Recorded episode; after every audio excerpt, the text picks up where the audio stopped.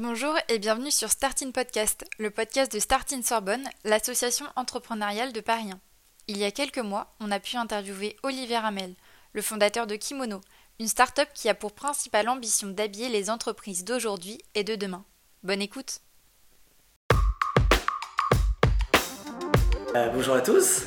Euh, merci pour l'invitation, je suis très content d'être là. Euh, donc pour me présenter rapidement, je m'appelle Olivier Hamel, donc je suis CEO et fondateur de Kimono. J'ai 27 ans et Kimono va être ma cinquième boîte. Donc Kimono, donc comment on se, on se présente C'est en fait on est des culture designers. Qu'est-ce que c'est? En fait on s'est rendu compte que la culture et l'identité d'une boîte c'était hyper important. la culture c'est quoi? C'est euh, la manière dont les bureaux sont aménagés. Donc ça par exemple Google l'a très bien compris il y a un moment.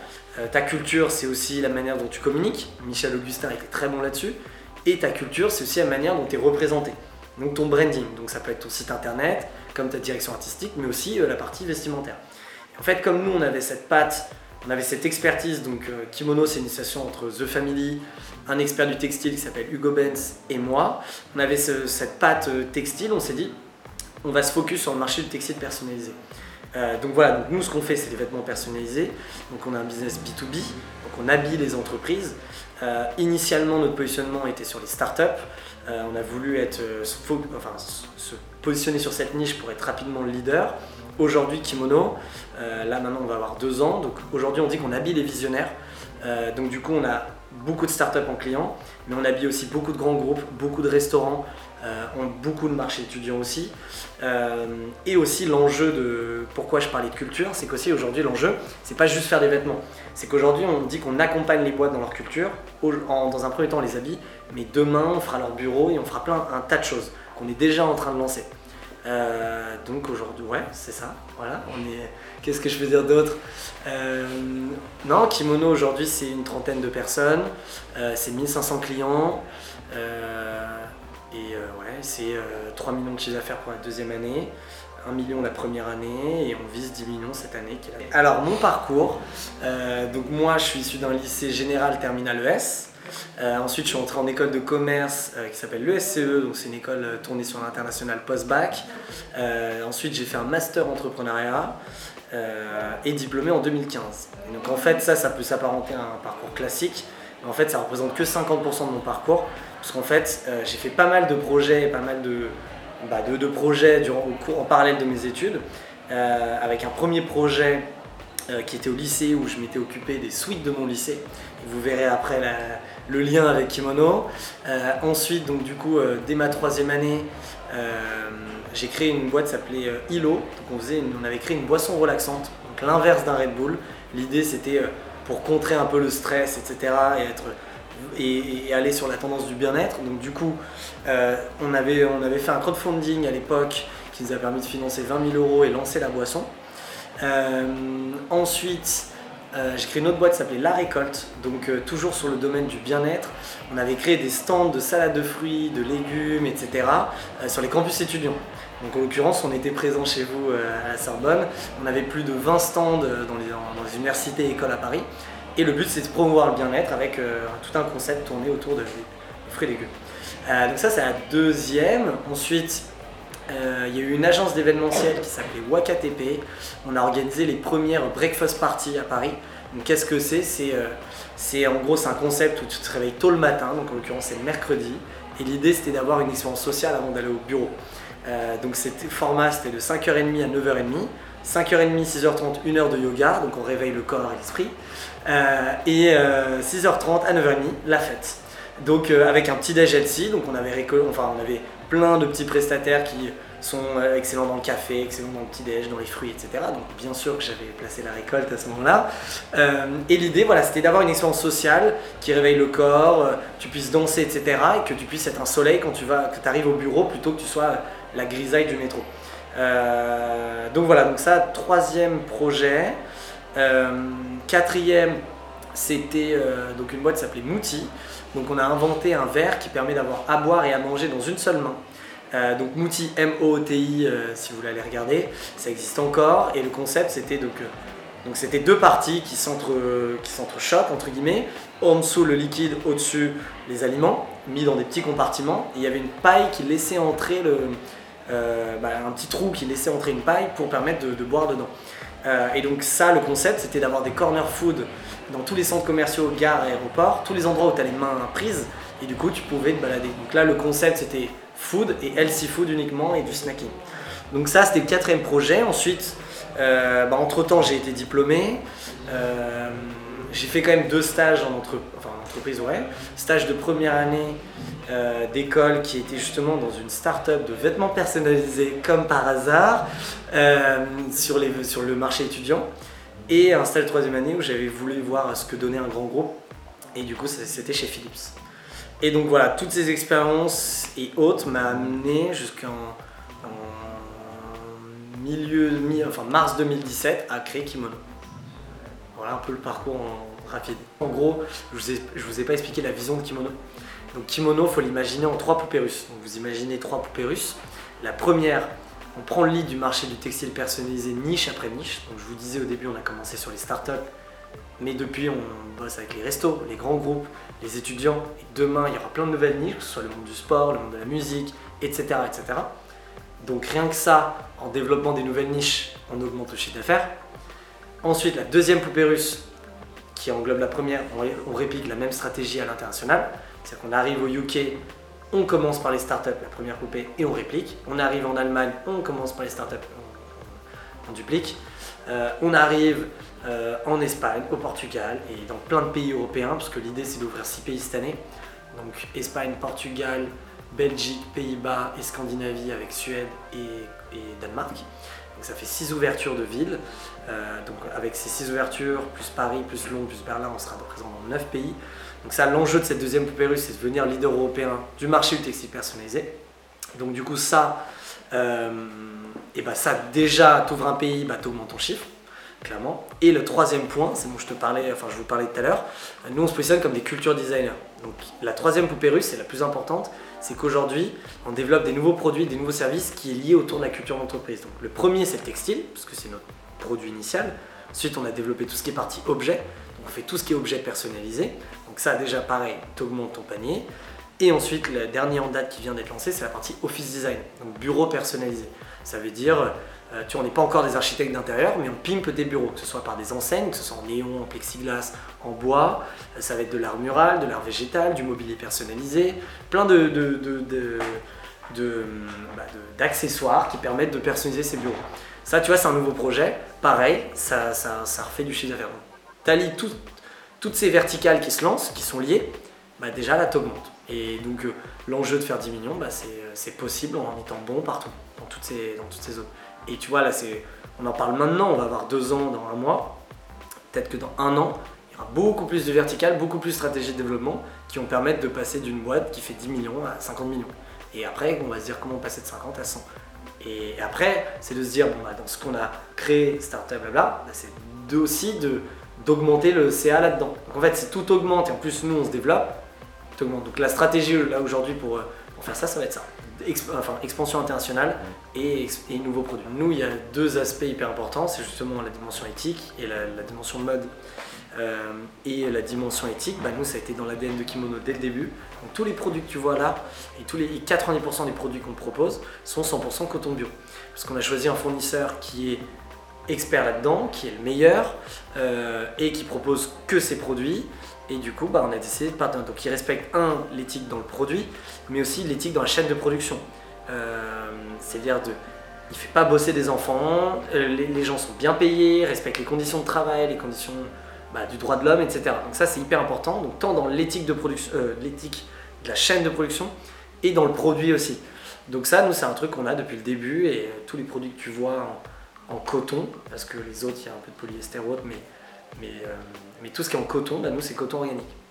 Et c'est le positionnement et, euh, et, voilà. Et sur la, conception des produits, bah, nous l'aspect c'est toujours d'avoir un côté un peu mode, un côté trendy, que tu, en fait, que tu te vois le porter même s'il était vierge, donc sans personnalisation. Tu te dises, ah ouais, rien comme ça, je le, je le mettrais, tu vois. Et, euh, et, voilà, donc cet aspect un peu positionnement, euh, bah, suivre les tendances à prix du marché. On n'est pas spécialement en luxe, voire pas du tout, on est prix du marché, mais avec des produits que tu es fier de porter et avec une dimension éthique. Du coup, euh, coton bio, ça coûte un peu plus cher. Du coup, c'est un peu plus cher, mais, euh, mais on n'est pas. C'est-à-dire, c'est- bien sûr, c'est un peu plus cher, mais c'est pas, c'est pas si cher que ça. Et, euh, et nous, on essaye justement, comme on a un gros réseau de production, bah, on arrive à se retrouver, à être compétitif avec des boîtes qui sont justement pas de coton bio et de se retrouver sur les mêmes prix. Donc, euh. Pour parler de mon premier projet entrepreneurial, en gros, euh, j'étais en terminale et, euh, et j'étais dans un lycée où les gens étaient assez fiers d'être dans ce lycée, donc c'était un lycée public. Ça s'appelait le lycée Alexandre Dumas à Saint-Cloud. Et, euh, et j'ai eu l'idée de créer le hoodie du lycée. Donc un peu comme à l'américaine, euh, c'était euh, Dumas, High School, Sins, enfin vraiment comme les écoles euh, aux États-Unis. Et, je m'étais occupé du projet de A à Z tout seul pendant un an, où que ce soit le sourcing fournisseur, que ce soit valider les produits, la négociation avec la direction pour pouvoir vendre et faire et communiquer, donc la phase de communication aussi, la phase de logistique, la phase commerciale, bref, tout ce qu'on peut imaginer un projet, un projet commercial. Et, euh, et en fait, vraiment, ça a été. euh, bah, au début, je l'ai fait vraiment parce que j'ai du temps libre et c'était même pas dans un but financier. Et euh, ça a hyper bien marché. On avait vendu 500 suites pour 1000 élèves. Euh, donc c'était un super projet. Enfin, j'étais à fond et c'était assez cool. Et, euh, et en fait, au bout des 8 mois, donc c'était vraiment de septembre à mai pratiquement, toute l'année. Et à un moment, je me suis dit, bah en fait, j'ai tellement adoré qu'à partir de maintenant, je veux toujours qu'il y ait un projet à côté de mon quotidien. Que ce soit les cours, qu'en étudiant, il y a les cours, les sorties, les potes, euh, la famille et voilà, des activités. Et en fait, à côté de ce quotidien qui t'anime en tant qu'étudiant, bah, je voulais qu'il y ait un projet qui m'anime dès le réveil. C'est-à-dire dès le matin, j'avais besoin d'un projet qui me fasse euh, vibrer. Mais il n'y avait même pas d'ambition financière ou de dire ouais je vais créer une entreprise incroyable. C'était l'idée d'avoir un projet, que ce soit, euh, comme je t'ai dit, du bénévolat ou même un truc, un délire entre potes, mais un projet qui, qui, permet de, créer. En fait l'idée c'est de se dire bon bah maintenant j'ai envie de créer. Du coup j'entre en école de commerce en première année et direct je commence à faire des projets événementiels, des projets en interne dans l'école. Euh, on, crée, bon, on crée une SB2, on arrive à, faire plein de petits projets jusqu'à la boisson en troisième année où là c'est devenu une vraie société, un vrai projet sérieux. Mais entre temps, il y a eu peut-être 10, pro- 10 projets qui ont été. euh, qui sont tombés à l'eau au bout de 2-3 mois, mais au moins on a créé, tu vois, et on a rencontré des gens, et c'est comme ça que. bah, en fait, chaque projet am- t'amène sur un autre projet. Et après, ça peut devenir sérieux. C'est un peu ça le, truc. Et oui, complètement. Bah, c'est une réflexion de, vie, quoi. Mais, euh, mais ouais, en interne, c'est le but, ouais. Tout le monde a plein de projets. Et tu vois, moi j'ai un mec aujourd'hui qui était sales, qui aujourd'hui. En fait, tout le monde peut créer sa carrière en interne. Donc ça veut dire. euh, demain, tu veux faire euh, ce type de job dans la boîte, je te donne carte, carte blanche. C'est à toi de montrer que tu sais faire, c'est à toi de montrer que tu peux y arriver. Et aujourd'hui, bah, tu vois Antoine, il est head of digital de Kimono. Il avait quelques compétences, mais il fallait qu'il apprenne. Et du coup, aujourd'hui, bah, maintenant, il s'est formé, il apprend et il monte en compétences là-dessus. Et du coup, c'est hyper enrichissant bah, pour lui, pour la boîte, et c'est trop bien. Tout le monde s'éclate et ça, c'est important. La facilité, c'est que on a la chance d'être un business qui est mondial. Ça veut dire que tout le monde a le besoin, que notre produit il est présent dans le monde entier. Tout le monde fait des vêtements personnalisés. Donc ça veut dire que c'est pas comme si c'était un truc français, qu'on devait éduquer les Anglais à notre produit. Il- tout le monde est client partout. Le monde est, client. Donc déjà, on n'a pas de frontières. C'est pour ça qu'on communique en anglais. C'est que déjà, on, on ship déjà, donc on livre déjà partout en Europe et partout dans le monde. Euh, donc quand on ouvre un pays, nous c'est assez simple.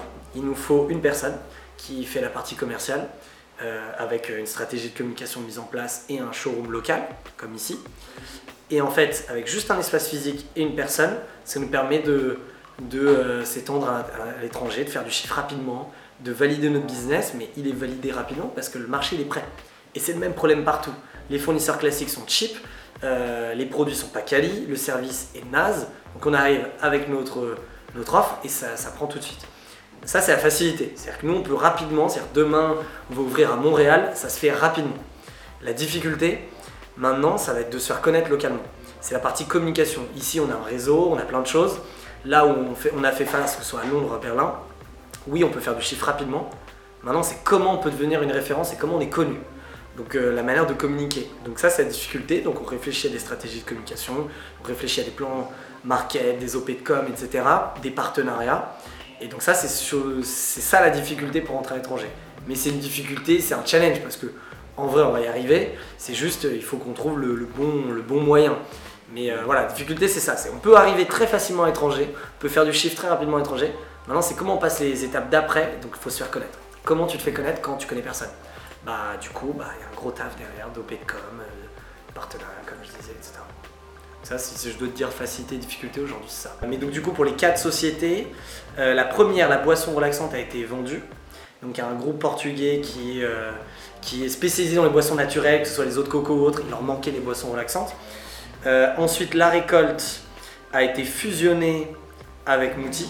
Donc en fait, c'est un peu l'ancêtre de Mouti. Euh, donc euh, ça a été euh, mangé. WakaTP a été cédé à un groupe de télé qui en fait voulait des événements originaux en interne. Et du coup, on leur a cédé les séances d'exploitation. On est toujours propriétaire de la marque, mais c'est eux qui ont utilisé l'activité pendant les 10 prochaines années. Mouti, et donc du coup, bah, donc 1, 2, 3, et Mouti existe toujours. En effet, j'ai décidé de quitter l'aventure parce que, bah, parce qu'en fait, je me suis rendu compte que le, food, le marché le marché de l'alimentaire, entre guillemets, me passionnait pas plus que ça. Et, euh, et euh, pareil, la vision ne, la vision ne coïncidait plus euh, et, j'ai envie de faire autre chose. Donc du coup, c'est moi qui suis sorti du navire. Mais le navire existe toujours. c'est une très bonne question. Je me suis moi-même demandé qu'est-ce que j'avais avec le bien-être. Et en fait, ça a été que par opportunité. C'est-à-dire que en fait, moi, je, en fait, j'ai pas mal retourné la question. Je suis quelqu'un qui est passionné de la vie. Tu vois, j'adore prendre soin bah, de, soit de moi ou de mes proches, de mon corps. Je, suis assez axé là-dessus, mais je suis pas un fou euh, dans ce créneau. Donc, j'ai pas de lien direct avec. Maintenant, en fait, euh, donc là, on parle d'il y a 4-5 ans. Le, secteur du bien-être est en train d'exploser en France. C'est-à-dire qu'il y a eu l'arrivée du yoga, l'arrivée de faire du sport, l'arrivée de manger mieux, tout est arrivé d'un coup, ça a explosé le côté bien-être. Il y a un salon qui s'est créé sur le bien-être, etc. Et du coup, ça a déclenché plein d'opportunités business. Euh, et du coup, c'est pour ça que on s'est rendu, on s'est dit les Français sont hyper stressés. Euh, on, a vu l'idée du concept de boisson relaxante, mais plutôt que d'être tout le temps boosté, pourquoi on ne dit pas justement de te calmer un peu? Et du coup, c'est pour ça qu'on s'est dit, bah, go, euh, go boisson relaxante. Comme la récolte, on s'est dit, on était, on était à l'école, on se dit, bah, on en a marre du, distributeur avec des sneakers ou des panini ou autre. S'est dit, putain, on a tous envie de manger sain, sauf qu'on n'a pas tous le budget pour aller manger au resto tous les midis. Donc du coup, il fallait trouver un principe. Et du coup, on s'est dit, bah ouais, salade de fruits, smoothie, légumes ou autre, ça fait le boulot. Donc on a créé un stand et ça, ça a pris comme ça. Et après, ça a marché. Donc voilà. Et Mouti, pareil. Et WakaTP, euh, bah pareil. du coup, événement bien-être. Mais en vrai, je saurais pas t'expliquer je pense plus opportunité parce que le marché en demandait. C'était hyper tendance, ça l'est encore aujourd'hui, mais il y avait un truc à jouer et, et voilà. bah, bah tu vois, la, bonne idée, en vrai déjà elle se trouve pas. Il n'y a pas de ah ouais, j'ai la bonne idée. C'est des confrontations d'idées. Ça veut dire que euh, quand on a créé ILO, moi je revenais des États-Unis et euh, j'étais avec mon meilleur ami et on savait qu'on voulait créer un truc ensemble. On n'avait aucune idée quoi. Et à un moment on s'est dit, eh bah euh, et ben vas-y, on a listé plein de projets, plein d'idées, et dans ce projet, il y avait la boisson. Mais en fait, il faut l'idée, comment tu la cherches, c'est les rencontres, c'est parler, c'est discuter, c'est rencontrer, échanger. Et en fait, en écoutant un tel, un tel, ça va te donner des idées, ça va t'inspirer, tu vas commencer à te dire Ah putain, c'est pas mal ça, vas-y, je vais en parler à un tel, qui lui va le challenger et peut-être ça va créer en fait Ah oui, ça y est, on le tient. Et c'est que comme ça, c'est kimono par exemple. Euh, Comment on a eu l'idée de kimono? On n'a pas eu l'idée de kimono. C'est qu'en fait, je prends un café avec Alice, qui est la CEO de The Family, on discute, euh, on discute de bah, nos expériences entrepreneuriales, on parle de tous les projets. Je parle du projet des pulls, je dis juste, ah bah moi, tu sais, c'était marrant, mais c'était même pas une société, j'avais fait les pulls de mon lycée, bref, premier pas d'entrepreneuriat. Elle, elle rebondit direct, elle me dit, tu sais que toutes mes startups m'appellent tous les jours pour me dire, tu connais un fournisseur qui fait des vêtements personnalisés? Et moi, je rétorque tout de suite je dis, bah, tu sais que je connais un mec. En fait, je venais de, penser, je connais un mec, il a une usine, c'est le meilleur pote de mon frère, il est expert là-dedans depuis 10 ans, c'est The Man. Bah, viens, on monte une boîte ensemble, go. Aussi simple que ça. En deux heures, c'était plié. Mais ça peut paraître con, mais en fait, c'est juste du. du. du je sais pas, c'est croisement d'idées. Et confrontation. Sur ça, les gens qui veulent pas parler de leur idée, de leur projet, qui disent c'est secret autre, c'est mort, ça n'existe pas. Parce que c'est en en parlant que justement ça va te confronter, ça va t'inspirer, ça va te créer des idées. Donc les personnes qui vous disent ouais je suis sur un projet mais je peux pas t'en parler, et eh ben c'est terminé, c'est pas du tout le bon mindset et ils arriveront pas comme ça.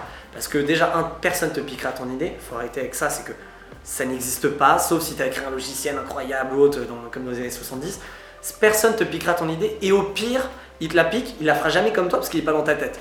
Donc euh, en vrai, c'est pas un problème. Donc faut pas avoir peur de bah de ne pas en parler. Dès qu'on a une idée, il faut toujours la challenger, parler. Et c'est ça qui amène le réseau, les opportunités, et derrière, tu as les idées de boîte.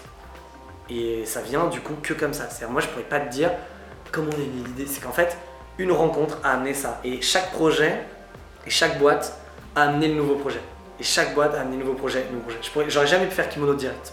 J'aurais jamais pu sortir d'école si j'avais rien fait. J'ai dit, ah putain, yeah, je vais aller voir The Family, on va bosser, on va créer kimono.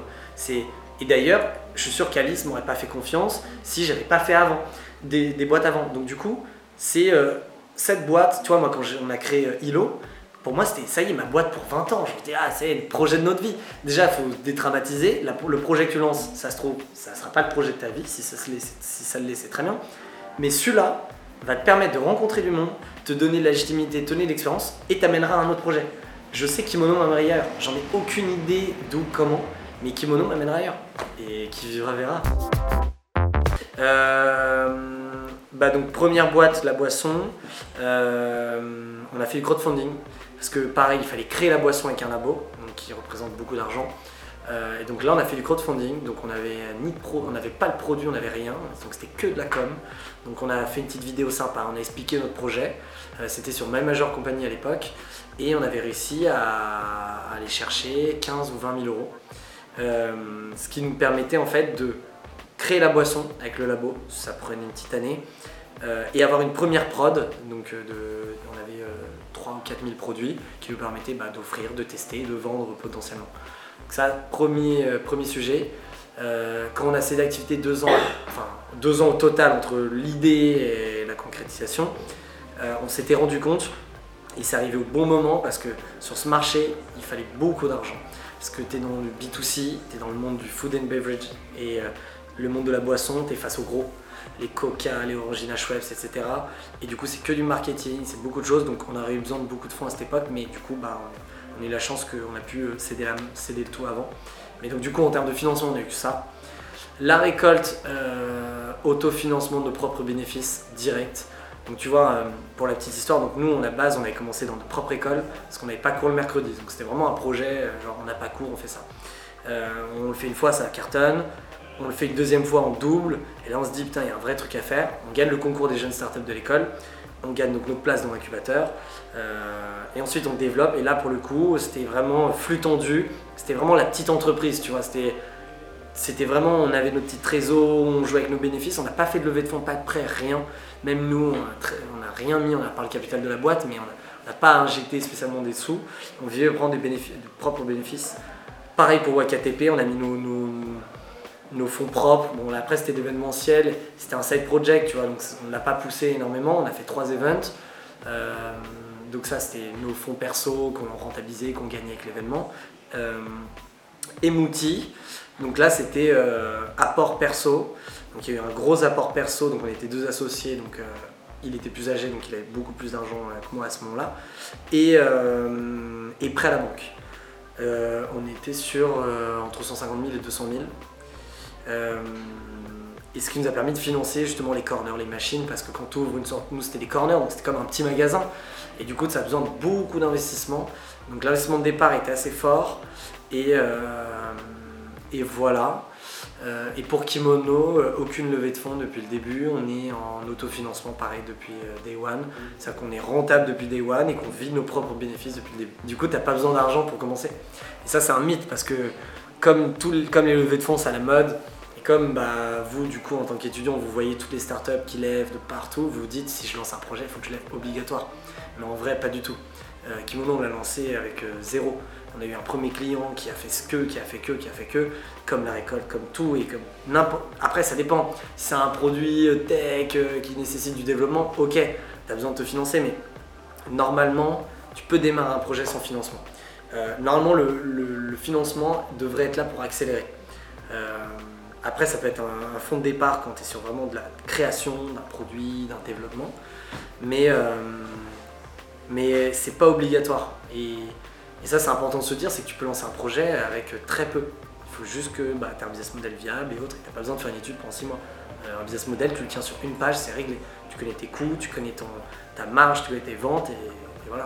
En tout cas, sur un business produit. Après, sur les business type application, euh, des produits digitaux où il n'y a pas vraiment de business model, faire une levée de fonds pour accélérer, bah, ton seul KPI pour lever des fonds, ça va être des utilisateurs, qui y du trafic et tu prouves qu'il y a de l'attraction et du coup, bah, on pourra trouver un business model dans le temps et dans ce cas-là, je vais lever. Mais ça ne doit pas être du tout, ça doit pas être un élément de, comment, de commencer, surtout pas. Et le problème, c'est que beaucoup font l'erreur. Et il y en a qui lèvent pour les mauvaises raisons et ils se plantent. du coup, tout le monde perd dans cette histoire. Les, les, investisseurs, les mecs et tout. Donc, euh, donc ça, Et bah, euh, mis à part kimono, je m'étais jamais payé. Ah donc avant, je me suis jamais payé. Et c'est aussi ça, le, c'est vraiment, euh, ouais, tu vois, je suis Mouti, ça a duré un an et demi en plus après mes études, zéro bénévolat le mec pendant 4 ans. non, jamais payé. Euh, bah, quand j'étais étudiant, j'en avais pas spécialement besoin, parce que euh, de toute façon, tu es étudiant et je vivais chez mes parents, etc. Euh, et j'organisais pas mal d'événements à titre perso qui me je gagnais un peu d'argent, qui de vivre. Mais jamais payé jusqu'à Kimono. Kimono était la première boîte où, où je me suis payé. c'est aussi, tu vois, c'est aussi bah, les sacrifices à faire, les risques à prendre. Maintenant, j'encourage personne, il faut pas. L'idée, c'est d'avoir un business model assez viable pour pouvoir te payer direct. Euh, moi, j'ai pu le faire parce que bah, j'étais encore étudiant euh, et j'arrivais à gagner ma vie ailleurs sur des événements, etc. Mais, euh, mais aussi, moi, je sais qu'il y a plein de gens qui ne pouvaient pas le faire comme ce qu'on faisait parce qu'ils disaient bah non, moi, je peux pas je peux pas m'imaginer ne pas être payé. C'est-à-dire que moi, pendant un an, vraiment, donc tous mes potes étaient déjà en, CDI partout, soit dans un grand groupe, cabinet ou ce que tu veux, donc avec un bon salaire. et moi, bah, on se payait pas. Et mais il n'y a pas de souci en fait, parce que je me tu sais pourquoi tu construis, tu sais pourquoi tu lèves le matin et tu y crois. Et même si après bah, je suis sorti, euh, bah, en fait ça m'a amené à Kimono qui aujourd'hui je me paye. Donc du coup, il y a eu ce mal pour bien. Maintenant, moi je pense que c'est pas une. Tu peux, te tu peux ne pas te payer, mais je pense qu'aujourd'hui il faut réussir à te payes direct. Ça crée quand même un stress en moins, une stabilité et ça t'évite de penser pour l'argent. Parce que si tu penses, si tu penses à faire des choses pour l'argent, déjà c'est le mauvais mindset. Si tu fais ça tu oh vite, faut qu'on gagne ce deal, comme ça, ça me payer peut-être euh, mon salaire. C'est mort, parce que ce que ça se trouve, c'est pas lié à ta stratégie. Donc, euh, moi, je pense qu'il faut que tu arrives à créer un business dès le début, que tu puisses te payer. Ne serait-ce qu'une petite somme, mais, il faut. C'est-à-dire, tu vois, là, maintenant, je ne lancerai plus de boîte euh, sans que je me paye directement. Et que tes fondateurs, tes, associés aussi. Sauf si, ça dépend du business, mais, mais, mais ouais, non. Donc, moi, mes 4 autres boîtes, 4 autres expériences, je ne me suis jamais payé. On a des millions et on a eu des millions, mais tout le temps en fait, tout le temps, même euh, là, tous les jours c'est difficile. Mais euh, en fait, c'est là où c'est un mindset à avoir, c'est que tu vois là, j'ai pas, je vais pas, j'ai pas, j'ai pas de difficultés qui me viennent en disant oh putain c'est ça, ça a été grave difficile. Parce que comme dans un mindset, un, il n'y a pas d'échec, il n'y a que des enseignements, et il y a toujours une solution, il y a toujours un truc, bah du coup, ce qui est difficile, tu le rends facile. Du coup, c'est à toi de te dire pourquoi c'est difficile, comment, je ne je peux pas supporter être dans la difficulté entre guillemets. Donc à moi de créer un environnement qui va être plus facile. Donc euh, euh, que ce soit par des compétences ou par des humains ou par différentes ressources ou besoins.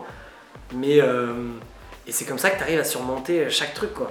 Donc en fait dès qu'il y a des, difficultés, c'est tous les jours. Tous les jours tu as une. Ah putain, ça c'est chaud. Ah ça c'est chaud. Ah ça c'est chaud, ça c'est chaud, ça c'est chaud. Mais ton but en tant qu'entrepreneur, c'est justement créer un peu comme c'est créer ton environnement pour que tu surmontes tout ça. Donc c'est là où c'est les capacités d'entrepreneur, c'est savoir donc le côté malin et le côté courageux, c'est savoir mettre en œuvre les différents euh, principes pour réussir à passer cette difficulté. Donc euh, donc c'est euh, j'ai réfléchi à des exemples en, particulier, mais je vois pas la, difficulté. Ouais, si, tu vois, par exemple, la boisson à l'époque, quand on se lançait, la difficulté première, c'était justement, bah, il nous manquait des fonds, clairement, pour euh, communiquer à fond. Mais, mais je le vois pas comme une difficulté parce que parce qu'en vrai, si on si on n'avait pas eu de proposition, bah, peut-être qu'on aurait trouvé des investisseurs. Donc cette difficulté, on, l'aurait rendu. C'est-à-dire si, ton problème c'est les fonds, bah, tu vas trouver des investisseurs. Donc c'est plus une difficulté. Tu vois ce que je veux dire? C'est qu'en fait, le rapport à la difficulté, il est différent. Moi, je déteste quand on me dit, bah, c'est pas possible. C'est pas possible. ça n'existe pas tout est possible, il faut juste savoir le mettre en œuvre. Donc dès qu'il y a quelque chose qui est difficile, ou un truc qui te met bâton dans les roues, qui te bloque, etc., tu dois rapidement, ton mindset c'est d'acquiescer, de dire, ok, en effet, voilà la situation. Et toi, direct, tu es dans l'avant. Donc direct, tu te dis, bon bah vas-y, je vais faire ci pour euh, activer ça, qui va activer ça, qui va permettre justement de, passer cette étape. Donc c'est des efforts, c'est de la ressource, euh, et c'est de l'état d'esprit, quoi. Donc tu vois... Euh, moi, je t'ai dit, en vrai, quand tu me dis ça, la difficulté tous les jours. Mais en fait, elle n'est pas acceptable parce que parce que c'est pas une difficulté, c'est juste une étape dans la vie de ton développement, de ton, ton projet. Et ça saurait s'il n'y avait pas de difficulté. Donc en fait, être, devenir, de créer une belle boîte, créer un beau projet, c'est des difficultés tous les jours. Celui qui réussira à la fin, c'est celui qui arrivera à les, surmonter. Euh, donc c'est un état d'esprit à avoir.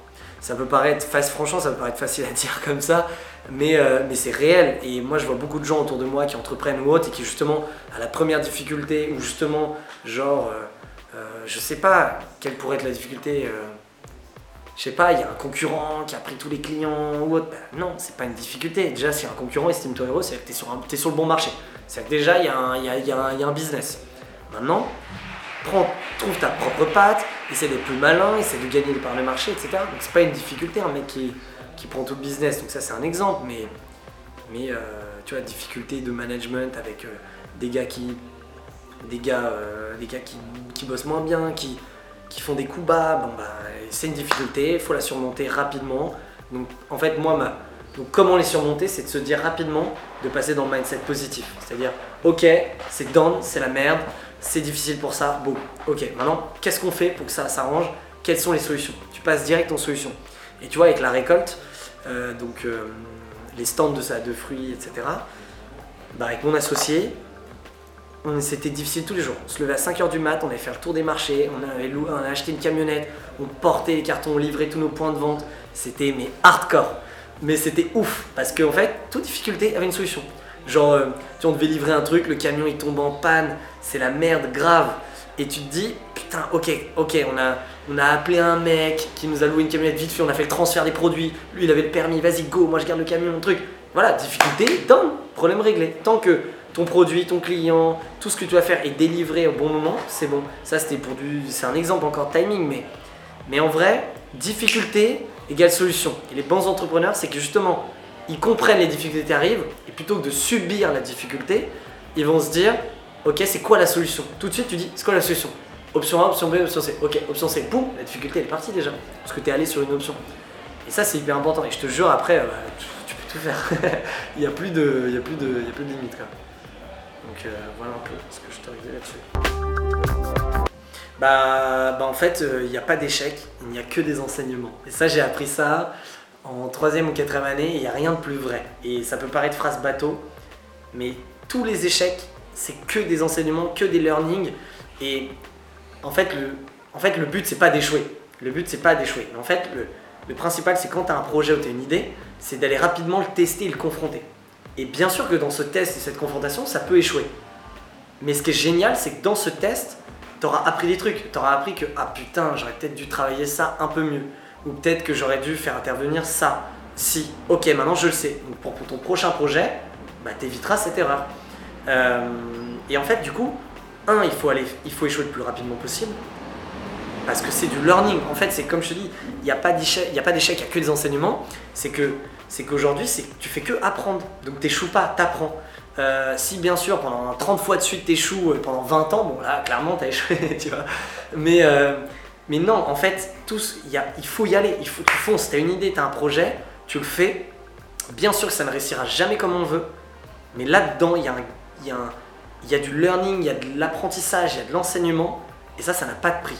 Et c'est ça qui te permettra bah, peut-être d'échouer une deuxième fois, encore- mais encore, euh, et encore avec encore plus de learning, et peut-être que la troisième fois, bah, ce sera la, ré- la réussite. Mais au final, même une réussite, c'est jamais une vraie réussite, tu vois, il y a toujours une part d'échec. Et en fait, il faut oublier le mot échec, il faut oublier déjà le mot négatif. Euh, tu vois, il y a la phrase un mal pour un bien, mais c'est plus que vrai. Et franchement, genre, moi j'aurais pu te dire, j'aurais pu te dire, ouais, bah, tu vois, euh, Mouti, c'est peut-être un échec ou autre. Bah, peut-être foncièrement ça l'est, mais aujourd'hui j'ai appris tellement avec Mouti que c'est pour ça que Kimono, j'ai pu le, le mais direct, faire zéro erreur au début. Euh, bien sûr, on fait encore plein d'erreurs, mais, ça m'a permis que ce soit au niveau RH, niveau, niveau com, niveau finance, tout. Et, donc, du coup, mais heureusement, je suis passé par la case Mouti, sinon je les aurais fait pour Kimono. Donc, ça aurait plombé, entre guillemets, Kimono. Mais peut-être ça m'aurait servi pour après. Mais du coup, faut oublier l'échec. Et la priorité, c'est de tester le plus rapidement possible. Ça veut dire, euh, bah, ça veut dire y aller. Quand tu as l'idée, attends pas de faire un- une étude de marché pendant 6 mois. Attends pas d'être prêt. On n'est jamais prêt. Tu seras, seras jamais prêt. Même quand tu penses être prêt, t'es pas prêt. C'est juste, faut y aller, tu le confrontes le plus vite, plus simplement, et c'est sûr que tu vas te prendre des gifles, mais c'est grâce à ça qui va permettre bah, d'être plus fort, meilleur, et de, et de gagner du temps. Parce que plus tu échoues rapidement, plus tu réussiras le plus, plus, plus rapidement possible, enfin le plus vite possible. En gros, euh, ouais, en gros c'est ça. Mais ça change. En fait, il y a pas de, de... là il n'y a pas de vraie règle. Ça veut dire, tu peux te lancer seul ou peux-tu te lancer à plusieurs. Le seul truc à savoir, c'est que c'est toujours, on s'éclate toujours mieux à plusieurs. Parce que quand tu es dans l'échec ou tu es dans la réussite, s'il y a quelqu'un avec qui tu as envie de le partager, c'est tes cofondateurs. Parce qu'ils sont là pour ça. Mais tu peux le faire seul. Il y a des superbes réussites de gens qui ont réussi seuls. Euh, comme il y en a qui, comme il y a, des, il super échecs, mais comme il y a des gens qui ont réussi en, équipe et d'autres qui ont échoué en équipe. En vrai, il n'y a pas de règle. Le seul truc à dire, c'est dans tous les cas, c'est mieux d'être plusieurs. Parce que tu peux, tu peux échouer. C'est comme il n'y a pas de bon ou de mauvais cofondateur. Euh, ça dépend de plein de paramètres. Tu peux te lancer seul, et moi je connais plein de gens qui entreprennent seuls et qui sont hyper successful et qui réussissent. Donc en fait, bah moi en l'occurrence, bah tu vois, mon projet des pulls, j'étais tout seul. Et je l'ai fait pendant deux ans, ça j'en ai pas parlé, mais ma terminale, je le fais. Ensuite, j'entre en école et j'ai continué à le refaire. Donc, j'avais un contact encore sur place euh, qui faisait le relais, mais globalement, ça tournait. Et le premier, j'ai vraiment, j'ai fait vraiment 360, enfin, le, 360 degrés d'un projet. Et j'étais seul, ça n'a pas posé de problème. Euh, et le reste, j'étais en équipe, mais ça se trouve, je sais pas, ça se trouve, j'aurais pu le faire seul, j'en sais rien, tu vois. Ça, c'est des opportunités, mais le, être seul, c'est pas un frein. C'est-à-dire, tu dois pas attendre d'être plusieurs pour lancer un projet et dire oh, je trouve pas mon gars, mon cofondateur. Justement, teste-le le plus rapidement possible. Si tu le testes, et eh bah ben, peut-être que ça va amener quelqu'un qui va se dire putain, je ce que tu fais, je peux t'apporter ça. Ok, boum. Euh, donc déjà, un, ça, ça répond aux deux, deux, problèmes, se lancer rapidement et pas attendre que tu sois en équipe. Maintenant, euh, si, si c'est toujours mieux d'avancer à plusieurs, bah, l'idée c'est de confronter, de cibler les gens à, tu vois, moi, je ils sont pas tombés du, par hasard. C'est que à chaque fois, je savais qu'il y avait on avait un petit, une petite envie de gérer les projets, euh, faire des projets ensemble, où tu sais que cette personne, professionnellement parlant, tu peux bien t'entendre, ou tu peux bien, euh, tu peux bien, euh, ouais, tu peux bien être complémentaire. Il y a des choses que tu sens, et donc du coup, si c'est toi qui as eu l'idée ou qui a une, qui a une bribe d'idée, bah, tu viens le voir et tu lui challenges l'idée. Et mais en vrai, il n'y a pas de règle. Si tu es seul et que tu as l'idée, mais fonce. Soit ça va t'amener des gars, soit tu réussiras seul. Ou tes choix, mais tu auras appris et après peut-être tu auras du monde, tu vois. Il n'y a pas de règle. Et euh, ouais, non, franchement, c'est tout sauf un. Euh, moi j'ai beaucoup regardé, mais alors c'est plus trop d'actualité, mais les TEDx à l'époque. Euh, je m'endormais tous les soirs avec un TEDx. Franchement, mes trois premières années d'études, genre c'était 20 minutes, parfait, sur des thèmes hyper variés, et je trouvais ça hyper inspirant. Parce qu'en fait, c'est assez technique, mais si t'arrives à prendre. Euh, soit il y avait des trucs en management, bon, je prenais des trucs un peu business, tu vois, j'avais pas dans les trucs scientifiques, mais tu prenais ça, tu prenais ça, tu prenais ça, ça rentrait en toi et, et plus, un jour tu, tu, sors et en fait, bah, c'est grâce à ça. Donc, ça, je me suis beaucoup inspiré. Euh, en termes de livres, bah, à l'époque, il y avait ce livre, mais bon, pareil, il était vu, revu, je sais même pas si c'est toujours d'actualité, mais c'était le Lean Startup euh, de s'appelle, Lean Startup, il est hyper connu. C'est pour la gestion de projet, justement ça t'apprend à pivoter, ça t'apprend à tester rapidement. Euh, non, en fait, par contre, pour le coup, je traînais sur tout ce qui se fait dans l'entrepreneuriat. Que ce soit euh, les entrepreneurs qui marchent, les boîtes qui marchent, les conférences et tout. Et je faisais vraiment un tour de. J'étais pas spécialisé sur un truc, je faisais un tour d'horizon et j'essayais d'un peu de m'inspirer un peu de tout. Je suis des entrepreneurs. Euh, je suivais bah, des grandes réussites, je lisais beaucoup d'articles sur internet, que ce soit, tu vois, il y avait des mails, je sais même plus, euh, franchement, c'était dans mes années d'études, j'ai mangé, mais, mais aujourd'hui, parce que c'était au tout début du digital, donc du coup, c'est plus du tout ça, tu vois. Aujourd'hui, là, les étudiants, ils ont coup d'état, bah, ils ont des OP, enfin, ils ont des OP comme vous, il y a trop de trucs, franchement, c'est ouf ce qui se passe. Moi, à l'époque, je regardais sur bah, les, les, les, les, blogs business, dès qu'ils parlent un peu d'entrepreneuriat. Euh, un peu inspirationnel, il n'y avait pas encore médium, remarque ça arrivait un peu, il y a un peu d'articles, et je me nourrissais de, plein de choses comme ça, mais tu vois, j'ai pas d'exemple à te donner en particulier, c'était vraiment un tout, mais qui te nourrissait au quotidien. Mais le truc qui me vient, c'est ouais, conférence TEDx, je l'ai regardé toutes, euh, mais tu vois, aujourd'hui, si, euh, si j'étais à la même place avec l'ère actuelle, bah, tous les podcasts qui existent, ce soit tu vois, Gross Makers, Génération, Génération Do It Yourself, euh, Le Gratin, euh, nouvelle école, tout ça, mais c'est- hyper inspirant, c'est trop cool. Donc, coup d'état, euh, donc bref, donc du coup, euh, Non, Parce que toi, la question c'est un peu aussi, qu'est-ce qui t'a poussé à entreprendre, non? Non, c'était c'était. juste l'inspiration, ok. Ouais, c'était juste inspiration. Ouais. Ouais, euh, franchement, ouais, tu vois, en fait, je me tenais au courant, je me tenais au courant de tout ce qui se faisait dans l'entrepreneuriat.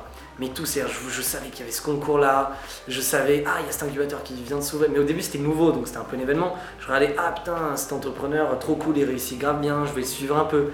Mais j'avais pas de, il n'y avait pas de modèle ou autre, c'était vraiment genre, j'étais euh, open sur tout et je prenais ce que je prenais, tu vois. Et, euh, et tout ça, en fait, t'inspire au quotidien. T'échanges avec.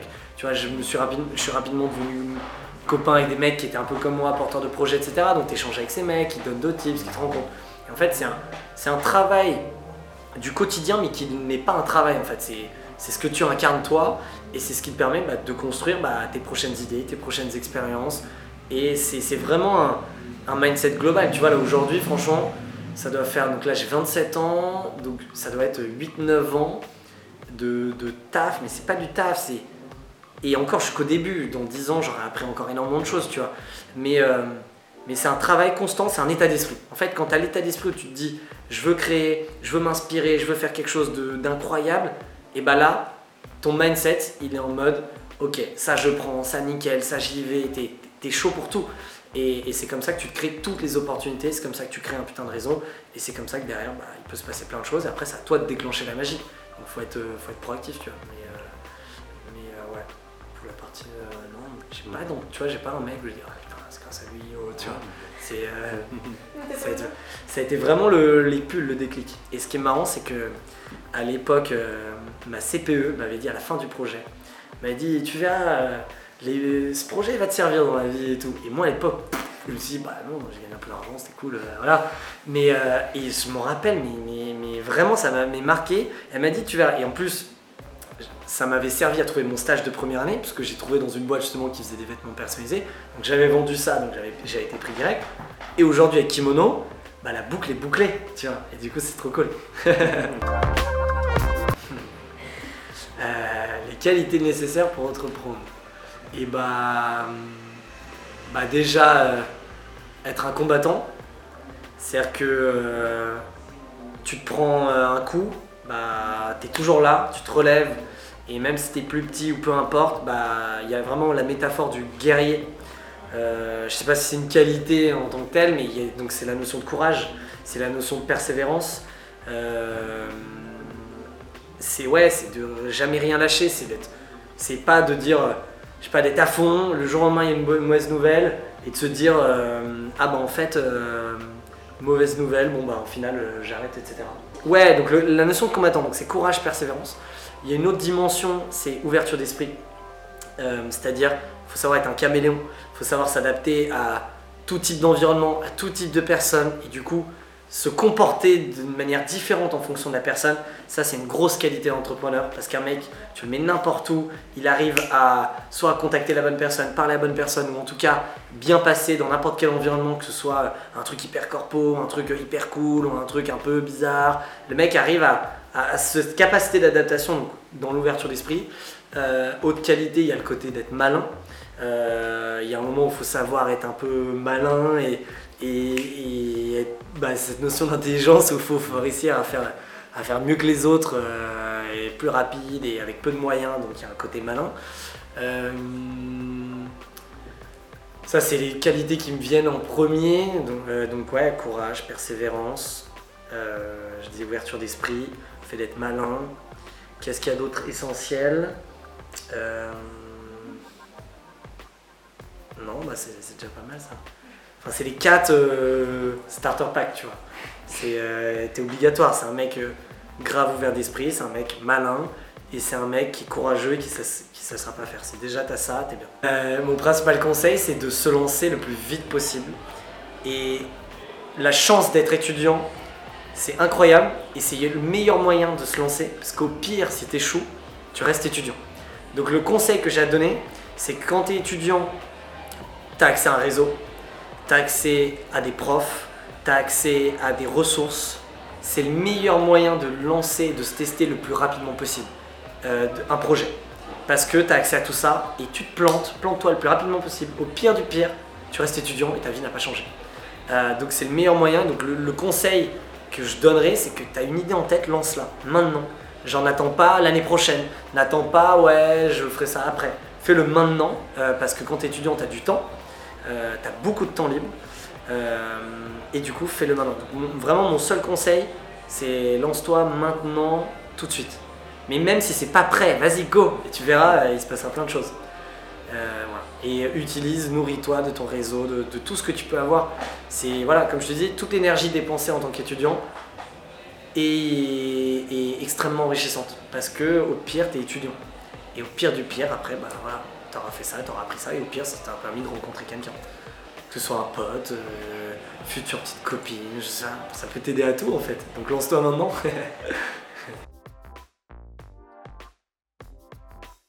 Merci d'avoir écouté ce podcast. On espère qu'il vous a plu. N'hésitez pas à vous y abonner et à aller nous suivre sur les réseaux. À très vite!